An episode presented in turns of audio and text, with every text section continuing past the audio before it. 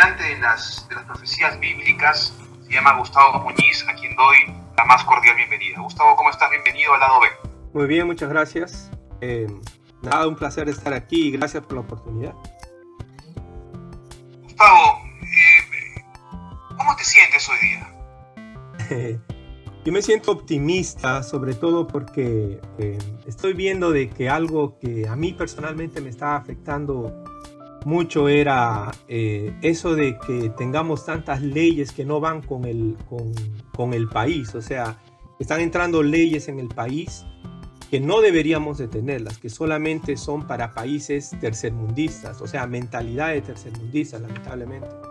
Pero he estado preocupado bastante, eh, pero he visto al mismo tiempo que la Florida está reabriendo sus puertas, no completamente, creo que nunca las va a abrir completamente, pero de todas formas, eh, tengo optimista, optimismo, pero no, no sé si está bien que me extienda.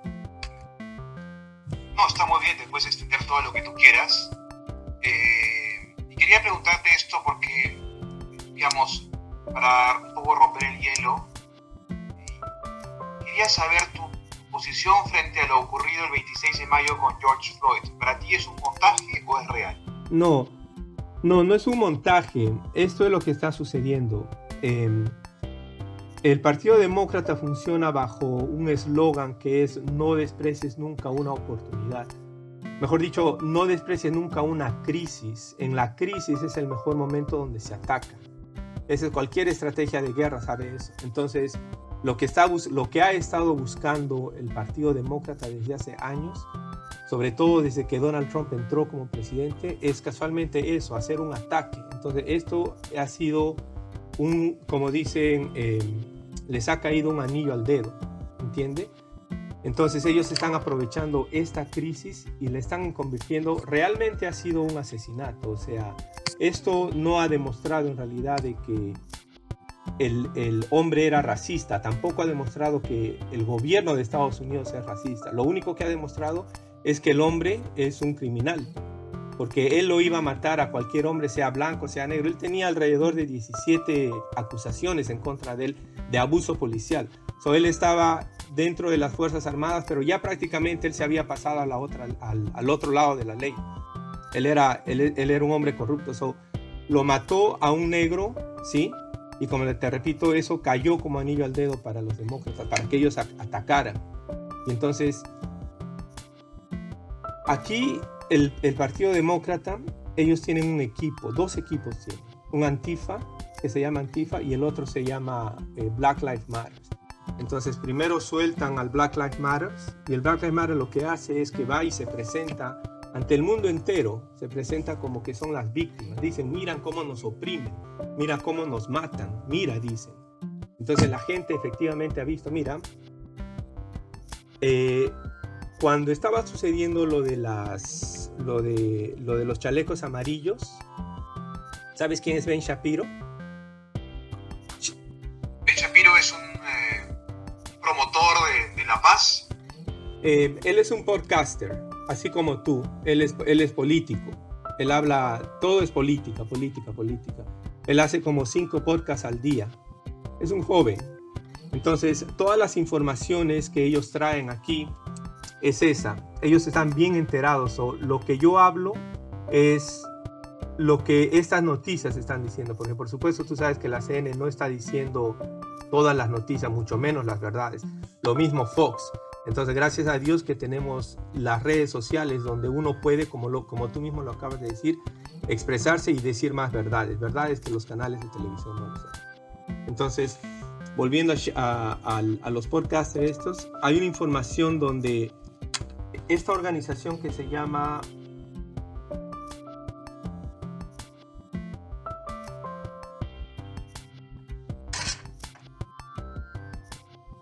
se me fue, ¿dónde está? Lo tenía apuntado acá. Esto me imagino que lo puedes cortar, ¿verdad?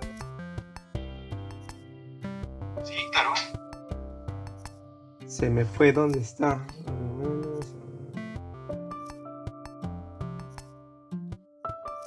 Ok, esta compañía se llama Signal Labs, ok.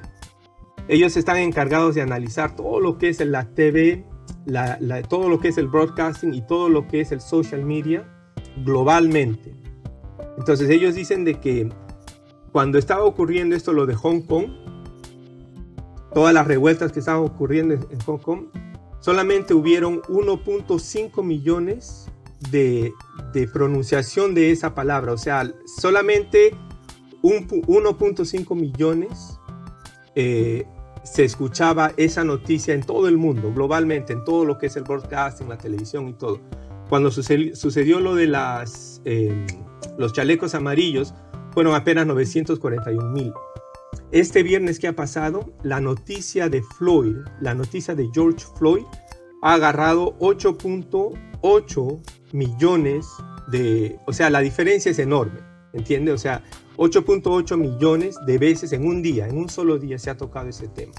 Entonces lo que ellos han hecho ha sido una propaganda, por eso es que es tremendo ataque y este ataque es únicamente en contra del capitalismo, que es el sistema que Estados Unidos maneja y hasta ahora es el único que se ha parado firme, ¿entiendes?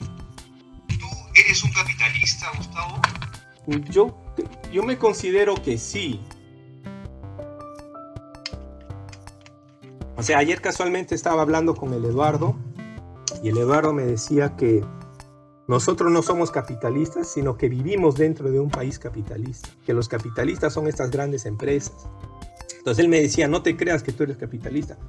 Yo no me creo que sea capitalista, lo que pasa es que como este sistema para mí funciona tan bien o como o para mí ha funcionado tan bien todos estos años, yo creo que es un buen sistema y creo que tenemos que mantenerlo. Entonces, simplemente aprovecho de los beneficios de este sistema y, vivo aquí en Estados Unidos y creo de que, eh, nada, de que es un buen sistema.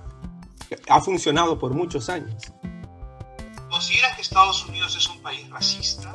No, para nada. O sea, fíjate solamente en el, en el, en el sistema de gobierno que ellos tienen ellos desde el día uno le han abierto las puertas a todo el mundo. Ellos dicen cualquiera puede entrar, tanto así que dicen cualquiera puede entrar a mi, a país y cualquiera puede tener el Dios que quiera y, orarle, o sea, tener cualquier religión que sea, la que sea. En ningún otro país te dan esa libertad. ¿Entiendes? Si no, a, menos de que sean países así más o menos capitalistas y todo. Pero el que mejor, el que mejor hace valer esos, esos, esas reglas son los americanos, porque ellos realmente dejan entrar a cualquiera. Simplemente no puedes entrar ilegal. Tienes que hacer todos sus papeleos y entrar legalmente al país. esa regla lo tiene cualquier otro país. Se, habla del privilegio blanco, que es, digamos, una suerte de, escalera en donde los, los eh, estadounidenses, la gente de raza blanca, está de alguna manera por encima a nivel social del resto de razas. ¿Tú has sido víctima de discriminación en algún momento o has, has visto de cerca este concepto del privilegio blanco? Em, yo nunca he sido discriminado, pero solamente, digamos, quiero que te des cuenta de que aquí en Estados Unidos hay muchísimos negros que son recontramillonarios. O sea, están por todas partes de Hollywood, están por todas partes en, los deportes, están en béisbol, están en básquetbol, en fútbol americano. O sea, no son gente que hace poca plata, hacen muchísimo dinero.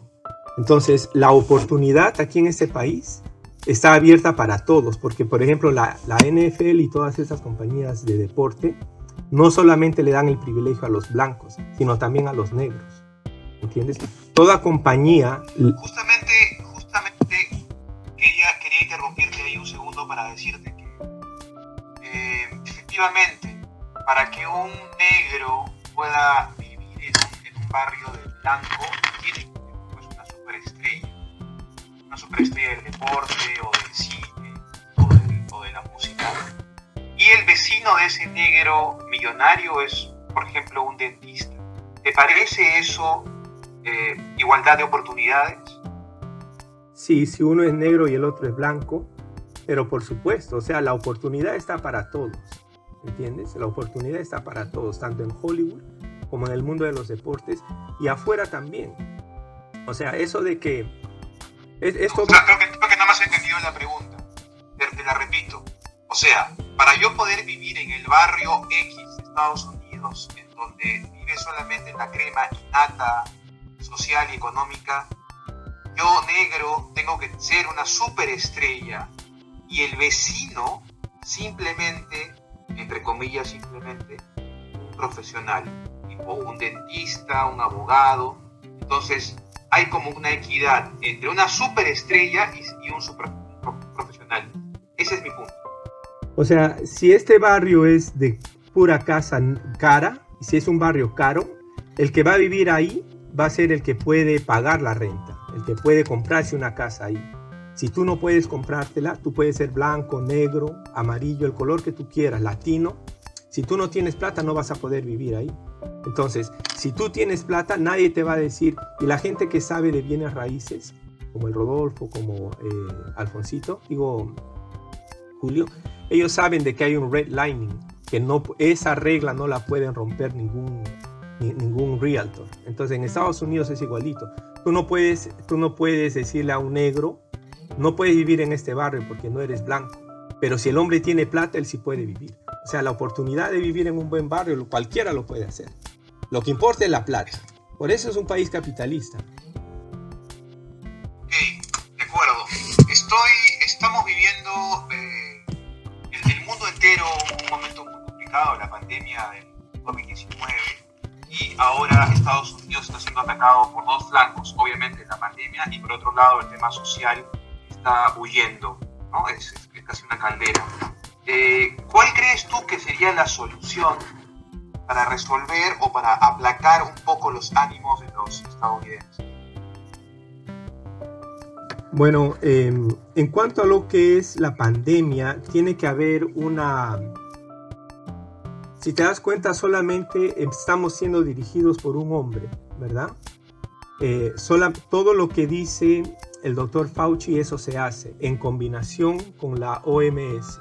Entonces, todo el mundo está dependiendo en la decisión de dos personas. El, el, el, el presidente, que en ese momento no me acuerdo su nombre, sé que es africano, y, y, Fauci. Ellos dos son los que están decidiendo qué es lo que vas a hacer tú, dónde vas a ir, qué medicina vas a tomar, si es que tienes que usar el bozal o no. Y muchos científicos ya han salido a decir que el bozal es algo que en vez de ayudarte, te empeora la salud, porque estás respirando el mismo, el mismo aire por más de ocho horas. Imagínate tener un bozal puesto todo el día, estás respirando una y otra vez el aire. Eso de que te encierren en la casa te está debilitando, eso lo han dicho los médicos, te está debilitando tu sistema inmune. Entonces cuando tú salgas a la calle, cualquier bacteria pequeña te va a hacer daño. Entonces, ¿qué es lo que se debe hacer en respecto a la, a la pandemia? Simplemente dejar a la gente salir. O sea, científicamente, sí. Ahí te quiero, ahí te quiero hacer una, un pequeño alto. Pero ¿cómo resuelves el problema de la salud? El colapso del sistema de salud. Porque lo que tu planteamiento es es muy inteligente y, lo suscribo hasta cierto punto, pero eh, este, me complica el tema del sistema de salud y ya no se da abasto para tener a más enfermos. ¿Cómo lo resuelves? Eh, tú te estás refiriendo, digamos, el colapso del sistema de salud porque el COVID, por la culpa del COVID. Entonces el problema en estos momentos sería todos estos enfermos, ¿cómo los vas a curar? ¿En qué hospitales los vas a poner? ¿Sí? Claro, o sea, si es que tú abres la libertad, que de hecho en Estados Unidos y en países europeos existe esa libertad de poder salir cuando uno desea y ejercer, ejercer el principio más elemental del ser humano que es la libertad de decisión. ¿no? Yo, ejerzo, yo en mi ejercicio de libertad hago lo que quiero hacer, si quiero enfermarme me enfermo. Exacto.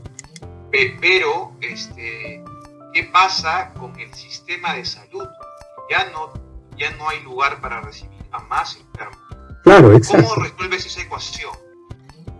Yo diría que prácticamente en estos momentos eso ya va a ser bien difícil de arreglar, porque ya los enfermos ya están, los muertos ya están, ahora lo único que se tiene que hacer es trabajar con lo que hay, ¿entiendes? O sea, hay mucha gente, como te repito, muchos científicos que han dicho de que este COVID, o sea, si tú, si tú miras nada más las estadistas, son, es el 2%, es el 0.2% de los que han muerto. O sea, no es tan fatal este, esta enfermedad. te han hecho asustar por gusto. Porque como te digo, puede hacer que tú solamente con un descanso te alivies, puede hacer que te tomas un Advil y te alivies, puede ser que te abrigues y te abrigues y te, y te alivies. O sea, hay un montón de factores, no solamente el distanciamiento social es lo que te ayuda, hay muchísimas otras formas. Después de todo, todo... Es que, es que claro, el, problema no es la persona asintomática o el que simplemente sufre una gripe mediana. El problema es ese punto 2% del que hablas, que son millones de personas. Eh, y ese, e, ese tema está haciendo colapsar no solamente el sistema de salud de Estados Unidos, sino el sistema de salud mundial. He ahí el problema y he ahí la ecuación, el algoritmo complicado de resolver de los presidentes, ¿no? Porque, Exacto. claro, eh, puedes decir, oye, este, tengo, eh, soy un demócrata y creo en la libertad. Pero, ¿qué haces con la gente como en el Perú? Por ejemplo, tú que eres peruano, sabes lo que está pasando en el Perú, la gente en el norte simplemente hace lo que, lo que necesita hacer. No quiero usar el término hace lo que le da la gana porque este, es, es, no, no es esa libertinaje, claro. O sea, ellos no tienen agua, no tienen refrigeradoras, son gente informal que trabaja el día a día y no pueden quedarse en su casa y tienen que salir y al salir se contagian. Entonces, ¿cómo haces para encontrar un equilibrio entre el bien y el mal? Pues es la parte compleja. Claro, está, es que el, el problema está en eso, el contagio, ¿entiendes? ¿Qué pasa si te contagias? Perfecto. ¿Y qué pasa si no te contagias? O sea, si te están diciendo que es un, do, un punto 2%, eso quiere decir que tú sales a la calle y tú, Mauricio Martínez, tienes un punto 2% de posibilidades de, de, de, de afectarte del, del, COVID, de contagiarte del COVID. O sea, mira nada más el porcentaje, que es más porcentaje tienes de morirte de un accidente, ¿entiendes? No es, como te repito, tan grande la cosa, simplemente ellos lo han agrandado por eso, porque quieren controlar a la gente al punto de que si China, si China, si Wuhan fueron, fue de donde salió esta enfermedad, muchos de los primeros que cayeron fue en Europa y en Nueva York, que se asume que fueron los que salieron de China. ¿Entiendes? ¿Cómo es que en la misma semana ya en África todo el mundo tenía el bozal puesto? O sea, era una, eso fue una orden y el resto ha sido simplemente una mentira.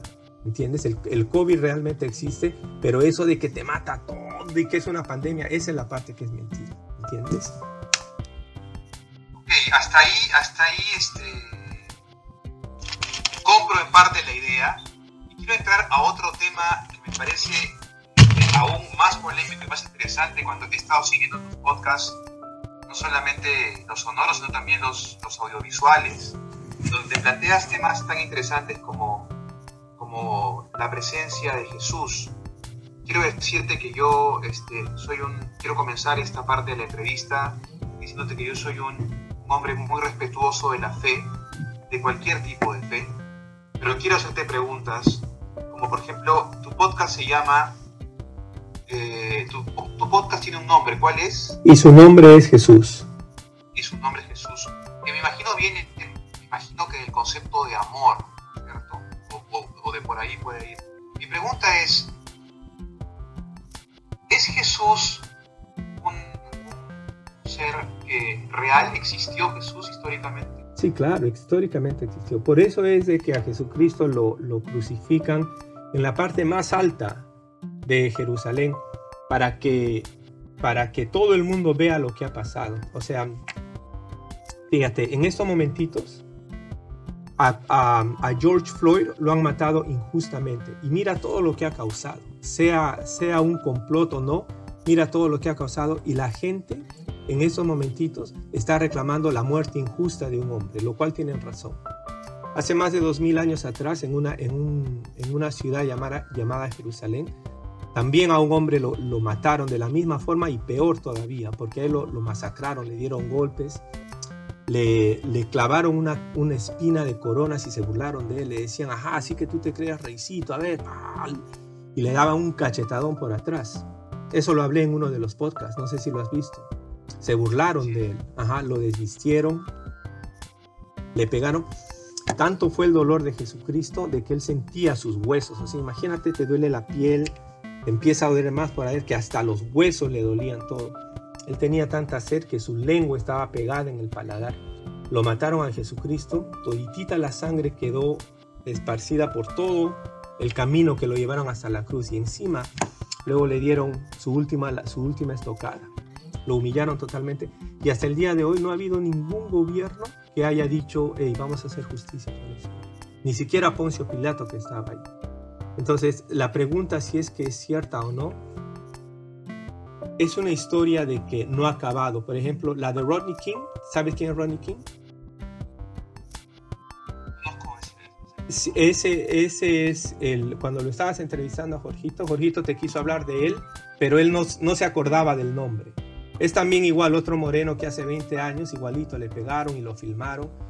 Y, y, bueno, se hizo justicia. Por fin se, se le metieron a los, los metieron a los, a los policías presos, porque al principio les habían dicho que no. Em, bueno, no sé si he respondido a tu pregunta. Sí, sí, eh, pero quería saber el tema de la historia es un tema muy interesante. Ah, ya, ok, claro. Y, subjetivo, ¿no? Claro, claro. Entonces, llamado la Biblia, al cual yo también respeto mucho. Y yo, eh, ¿no te parece que es, que, es producto también de la ficción de, los, de la gente que seguía a Jesús? ¿No crees que le pusieron eh, poderes, que no corresponden a, lo natural. Pero es que claro, es que Jesucristo no era natural. Jesucristo es el rey, es el hijo de Dios. ¿Entiendes? O sea, cualquier religión, no importa cuál sea, inclusive la NASA. No sé si sabes, pero la NASA también es, es una religión. O sea, la gente va, o digo, los astronautas van al espacio, regresan y te dicen, no, allá en la Luna no hay nada, allá en Marte no hay nada. Y a ti lo único que te corresponde es creer, porque para tú saber si te están diciendo la verdad, tú tienes que ir a Marte y ver si es verdad o no. ¿Entiendes? O a la luna. de lo contrario, solamente te toca leer los folletos de ellos, las fotos que ellos te dan, que bien pudieron haber sido tomadas en cualquier desierto de aquí de Estados Unidos. Puede ser, no sabemos, existe esa posibilidad.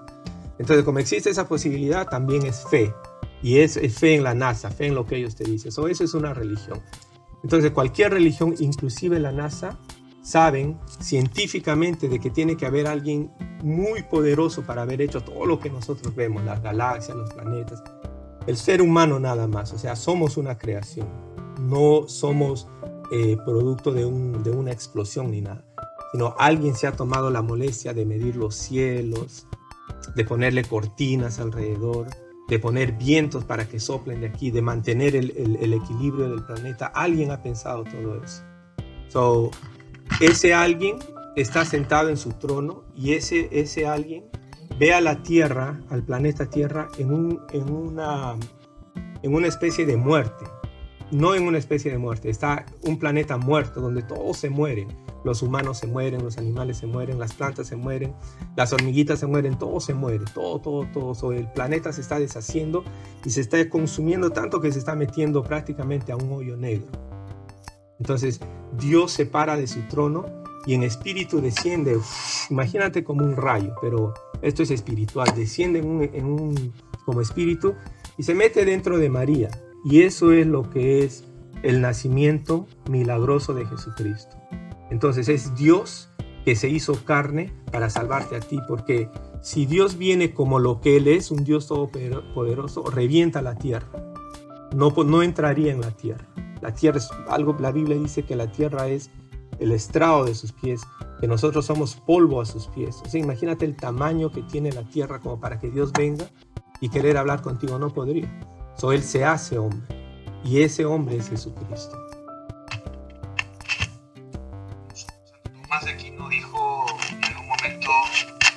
es el motor que mueve y que no es movido. Exacto.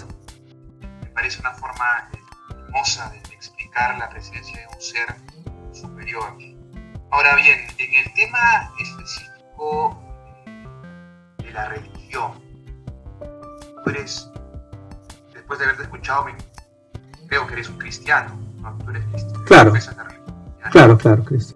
claro, Cristo. Claro, Jesucristo mismo lo dijo. Cuando, cuando se lo llevan a Poncio Pilato, le preguntan a, a- a Jesucristo, le dicen, oye, le dicen, ¿de verdad tú tienes un reino? Y Jesucristo le dice, sí, le dice, pero mi reino no es de aquí. Durante toda la Biblia, inclusive al final en el Apocalipsis, cuenta de que los que hemos creído en Jesucristo somos levantados. En pocas palabras, hay un reino celestial que viene de allá del cielo. ¿Entiendes? Y el, rey de ese reino es Jesucristo. Entonces Él viene a, instaurar un gobierno. Y la constitución está escrita en la Biblia. Entonces bajo esa constitución es de que, de que vamos a vivir dentro de la Nueva Jerusalén. Entonces que si creen los extraterrestres, claro, ¿no te das cuenta? ¿Qué, qué pasó en Alemania pasó el 11 de septiembre con los norteamericanos? ¿Dónde estaba Dios? ¿Dónde estaba Jesús? Sí, no, no, no, no. Eso es, eso es producto de la desobediencia. ¿Entiendes? Si el hombre está en la situación en la que estamos, no es porque Dios se ha olvidado de nosotros, no es porque Dios nada, sino simplemente es porque el hombre le ha desobedecido al hombre. ¿Entiendes? Entonces, para saber, para saber cuál es el carácter de Dios, entonces Dios se hace carne y mediante Jesucristo se presenta a Él. Los apóstoles le decían igual, ok, ok, vamos a creer en ti, pero nos tienes que enseñar a Dios. Entonces Jesucristo decía, si me han visto a mí, ya lo han visto a Dios. Entonces, tú conoces el, el carácter de Jesucristo y entonces también estás conociendo el carácter de Dios. Ah, eh, ¿tú estás de acuerdo con el aborto? No, para nada, para nada. ¿Tú estás de acuerdo con la homosexualidad? No, mira, tú puedes ser lo que tú puedes hacer lo que tú quieras en este planeta. Tú puedes ser homosexual, lesbiano, puedes ser transgénero, puedes ser asesino, puedes violar a los niños. Eso no, eso no es, o sea, esta es la tierra. La tierra se está destruyendo. Aquí en la tierra tú puedes abortar, no hay problema, no hay ley que te meta presa. Tú puedes ser homosexual, lesbiana, no hay ley que te metan preso. So, aquí en la tierra tú puedes hacer lo que te da la gana. El problema es que no vas a poder, de en esa condición no vas a poder entrar al reino de los cielos. Paréntesis, o sea, tú eres papá, Gustavo, ¿cierto? Entonces, como papá, vamos a ponerte en una situación, ¿ya? Tú eres un papá y tienes, tienes este, tres hijos y dos, dos de ellos son fuertes y uno es débil. ¿A quién apoyas más? ¿A quién apoyo más? Mm, ¿A quién apoyarías más? De los tres. Los dos son fuertes y uno es débil. eh, le cuesta conseguir cosas, le cuesta Sí, sí, sí. lograr objetivos. ¿A quién apoyaría más? Yo creo que en, en lo, en lo mejor que podría humanamente trataría de ser bien equitativo con todos. ¿Entiendes? Enten- entendiendo lógicamente de que si uno de ellos, si te refieres, digamos que es eh, incapacitado físicamente, claro, uno, uno lo ayuda más, uno, uno presta más atención a eso. O sea, las necesidades de un hermano, de un hijo, no son las mismas que las de nosotros, ¿entiendes? So, Entonces, entonces,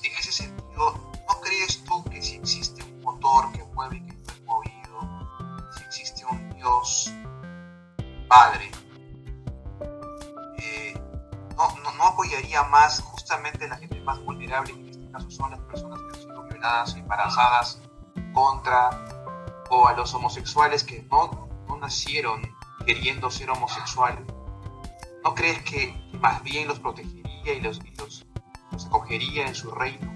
Bueno, primeramente eso de que tú acabas de decir algo que ojalá con eso te pueda responder, pero eh, tú has dicho que el homosexual no es la culpa de él porque nace homosexual, ¿correcto? Ok, entonces científicamente, por ejemplo, hoy la gente está diciendo de que si tú eres mujer, tú puedes convertirte en hombre, lo cual es el movimiento transgénero, ¿verdad? Tú puedes ser una mujer hoy y puedes hacer un montón de operaciones y te conviertes en un hombre, que va opuesto a lo que tú acabas de decir de que el hombre nace homosexual. So, eso te demuestra de que el hombre es pecador, que si es homosexual es por su propio pecado, si es mujer y se convierte en hombre es por su propio pecado. ¿entiendes? Por su propia lascivia, que simplemente ellos deciden hacer eso. Pero científicamente Tú puedes agarrar a una mujer y convertirlo a un, hombre o a un hombre en convertirlo a mujer, pero la sensibilidad que una mujer tiene nunca se la vas a poder transferir. Los sentimientos que una mujer tiene nunca se lo vas a poder transferir. So, eso es algo que viene ya innato en el ser humano y el ser humano no puede hacer esos cambios. So, si Dios te hizo hombre, hombre eres. Cualquier otra cosa ya estás desobedeciendo porque se va en contra de la naturaleza. ¿Por qué? Porque el hombre, el hombre puede tener placer en el momento de tener eh, eh, sexo anal, ¿entiendes? Pero nunca va a poder salir embarazado. O embarazado, ¿entiendes? Así de que, bueno, sigue, sigue. Así como, así como, como Dios creó los cerros, el cielo, la luz, la oscuridad, ¿no crees que también eh, creó a las personas que tienen la, en el ejercicio de, la libertad y del libre albedrío deciden ser mujeres siendo hombres o viceversa, ¿no crees que ellos son también creación de Dios? Ok, pero como te repito, no, no, no estoy negando que no sean hijos de Dios. Todos somos hijos de Dios al final. Me estoy refiriendo quiénes son los que obedecen esa ley de Dios. Porque si eres hijo, tienes que obedecerle al Padre. ¿Entiendes? Entonces, eh, si tú quieres ser mujer pero eres hombre, ¿cómo sería si es que tú quieres ser un perro entonces? O un, un, lagarto. O sea, tú no puedes tomar esa decisión. Lamentablemente esa decisión ya Dios la tomó por ti. Y eso viene en tus genes, porque tu papá y tu mamá fueron los que te dieron los genes masculinos o femeninos, ¿entiendes? Pero, este, pero ahí hay una contradicción Dios me hizo libre, ¿por qué yo no puedo sentirme un perro? Si quiero ser un perro. Si yo libremente, en juicio, decido ser un perro. O sea, lo que quiero llegar es, yo soy una creación de Dios. Y yo, siendo una creación de Dios, soy como Él me hizo. Yo no quise ser así. Yo no quise querer ser un perro. Entonces mi pregunta es, ¿crees más bien que esa gente a, la cual, eh, a la cual se la, se la discrimina, se la segrega, son los hijos débiles? ¿No crees más bien que serían los más apoyados por Dios? O sea, por ejemplo, los doctores ellos son los que le han prometido a la gente, a los que tienen, digamos, este pensamiento. Ellos son los que le han dicho, no te preocupes, esos sentimientos están bien. Yo lo que voy a hacer es te voy a hacer una operación y te voy a convertir en mujer y eso va a resolver el problema. Con el tiempo se han dado cuenta de que eso es, eh, hacer eso es una atrocidad, porque mucha gente después de que hacen esas operaciones se ven, se ven que no son iguales, o sea, no son mujeres, no son hombres, algo les falta y eso provoca suicidios, o sea, es más catastrófico los resultados que otra cosa. Entonces, como ellos no pudieron físicamente, se lo pasan a la psicología y, ellos le dicen, ya encárgate tú de estos enfermos. Por eso es de que cada vez que tú te presentas eh, con, ese, con ese, digamos, tú, tú dices, yo soy homosexual, lo que sea, ellos te mandan a un psicólogo para ver cómo estás. Y a ellos no les son tantos que no les ha quedado otra alternativa que decir, ok, no hay problema. Simplemente está en tu mente. Si tú quieres ser mujer, puedes ser mujer. Si tú puedes ser hombre. So, eso queda en tu mente. Porque tú puedes querer ser un perro, perfecto. Pero tu esposa te va a ver como un perro. Tu hijo te va a ver como un perro. No, te van a ver como lo que eres. Entonces, lo que está dentro de tu cabeza no tiene nada que ver con lo que está dentro de la cabeza del resto de las personas. Tú puedes querer lo que sea, pero el resto de la gente, imagínate que tú seas un jefe de una, de una empresa y al día siguiente simplemente te da la locura de querer ser un perro o un gato y llegas diciéndole a todo el mundo que eres gato, tú crees que vas a poder mantener ese, ese trabajo, te van a sacar, ¿entiendes? Porque lo que... Lo que... Sigue, sigue.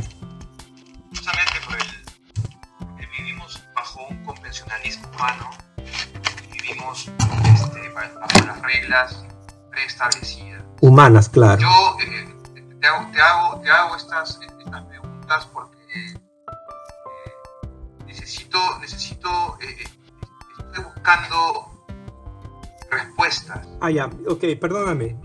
Ajá, sí, estoy, Buscando, respuestas en, el, sentido de que yo quisiera eh, poder, o sea, poder tratar de encontrar la, forma de pensar de por qué se habla de la palabra de Dios cuando, la, cuando fue escrita por, por un ser humano. ¿Por qué este, este ser humano dice yo he escrito o, Dios me inspiró? Y, entonces como Dios me inspiró, como yo me sentí inspirado por Dios, lo que yo escribo es la palabra de Dios. Y a través de esa ley, que con los años se hace cada vez más fuerte, como suele pasar con las historias como Bolognesi, como, como Alfonso Ugarte, o como tantos héroes que se convierten en una suerte de utopía, incluso como la utopía andina.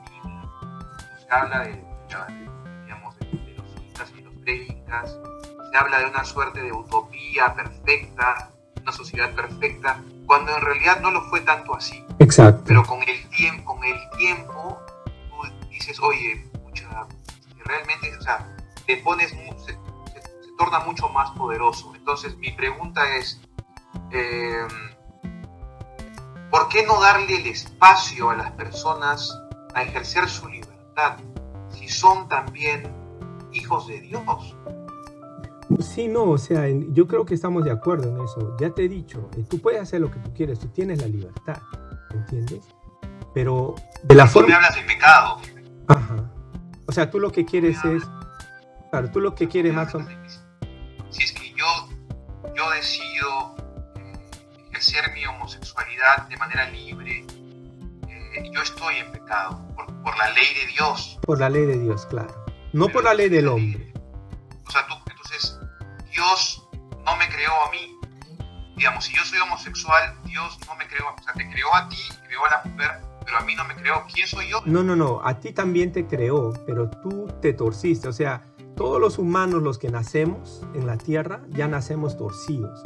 Nacemos con ese mal que está adentro de nosotros. Entonces, tú puedes em, torcerte para ser ladrón, mentiroso, eh, adúltero, homosexual, lo que tú quieras. O sea, hay un montón de pecados. Entonces tú... Es que, ahí, sí discrepo mucho porque no, no puedes tú comparar una, eh, digamos, un, sentimiento intrínseco o el género con una conducta como la de ser ladrón. Creo que, creo que son cosas completamente distintas. Ahí, o sea, en ese sentido. Pero bueno, te corté.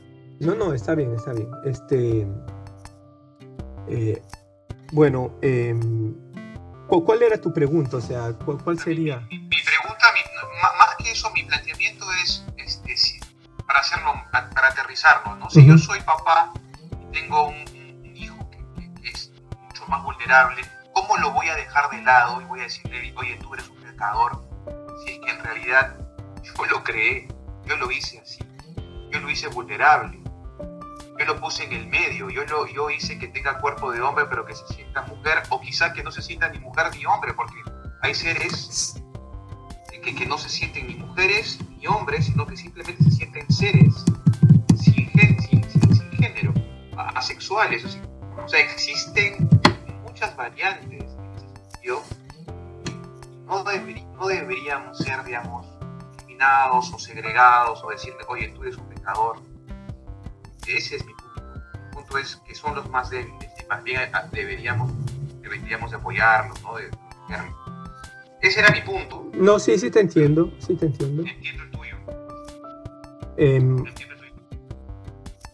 Sí. Em, me, me puede extender mucho más, em, pero sinceramente es una es cuestión de elección. Uno elige. ¿Entiendes? Uno, uno elige si quiere seguir a Dios o... Entonces, para conocerlo a Dios y conocer su ley, como te repito, la ley está escrita dentro de la Biblia y es ahí donde tú encuentras el comportamiento que te va a llevar es a, la nueva Jerusalén, que te va a llevar al reino de Dios para que tú puedas entrar y vivir eternamente con Él. Porque lo que se trata es vivir eternamente, ¿entiendes? Entonces, cualquier otra cosa se convierten en desobediencia. Eso es lo que es la fe. Pues. ¿Entiendes? Eso es lo que la fe, esa es la fe que uno tiene, que lo... la fe, de hecho, es un motor, es un combustible que te mantiene vivo. Tienes fe de, te vas a, tú mañana, mañana, tú tienes fe de que te vas a levantar mañana vivo, y eso te hace, hace vivir tu día a día, eso es la fe. La fe es eh, el hecho de creer que, que hay algo más. Eh, Gustavo, eh, yo tengo que cerrar porque ya estamos por encima de los 20 minutos. Este un podcast amplio, controversial, este, lleno de, matices, temas que además son muy profundos. Y quiero decirte que eres un gran entrevistado, que, respeto mucho tu posición y que sigo tus podcasts con, mucho fervor. Qué bueno. No sé si me estás escuchando bien. No, sí, sí, te estoy escuchando bien. Eh, bueno, nos estamos despidiendo. ¿Sí? Sí, nos tenemos que despedir. Ya no, no hay problema, no hay problema. Más bien, gracias por la invitación. 41 minutos hemos hablado. 41 minutos. Sí, lo, lo, tengo aquí grabado. Ahora tenemos que editar esto porque hemos tenido algunos inconvenientes con, la plataforma que nos, nos, nos permite colgar estos podcasts. Sí, pues. ¿Quieres agotar algo más? ¿Quieres algo más? Yo siempre cierro el lado B con propuestas porque, eh, como, como dije en algún momento, este espacio cibernético se ha creado más que para quejarse simplemente, para generar propuestas. ¿Cómo podríamos, cómo podríamos incluir primero a la, a la, a la, comunidad LGTB en el mundo de Dios? Punto número uno ya para cerrar punto número dos, ¿cómo podríamos resolver la problemática del racismo y la xenofobia en Estados Unidos y el mundo? Si puedes decir estas dos respuestas en menos de dos minutos, yo te lo agradecería mucho. Bueno, con, respecto a la homofobia, em, la única alternativa, como te repito, esto solamente se trata del el cambio de gobierno que va a haber hacia el reino celestial. Entonces, para entrar ahí hay que seguir eh, el corazón de Jesucristo. Y el corazón de Jesucristo es amor para todos, pero simplemente hay que obedecerlo porque de lo contrario no lo has amado a Jesucristo, no lo has conocido. Ese es uno. Lo otro sería cómo acabar el racismo. Mm, ese ya sería otro tema, pero en realidad eso del racismo tampoco te la creas mucho. Hemos tenido por ocho años a un presidente negro y su esposa negra en la Casa Blanca. Eso nomás te demuestra de que no existe el racismo. Lo que existe es la discriminación entre uno y otro. Porque de igual forma como el Partido Demócrata está conformado de muchos negros y muchos blancos, ¿entiendes? Y ninguno de ellos se pelea, todos ellos son amiguitos. Todo eso demuestra que no hay discriminación. Lo mismo en el Partido eh, Republicano y en todo, en todo alrededor de Estados Unidos. No existe la discriminación. Lo que, lo, que, lo que existe es la persona que discrimina a la, a la otra persona que puede discriminarle inclusive por ser pobre o por no estar bien vestida. Muchas gracias Gustavo. Ha sido Gustavo Muñiz, youtuber y es un eh, estudiante persistente de las profecías bíblicas. Soy Mauricio Martínez y este ha sido el lado B. Hasta la próxima. Hasta la próxima. Gracias.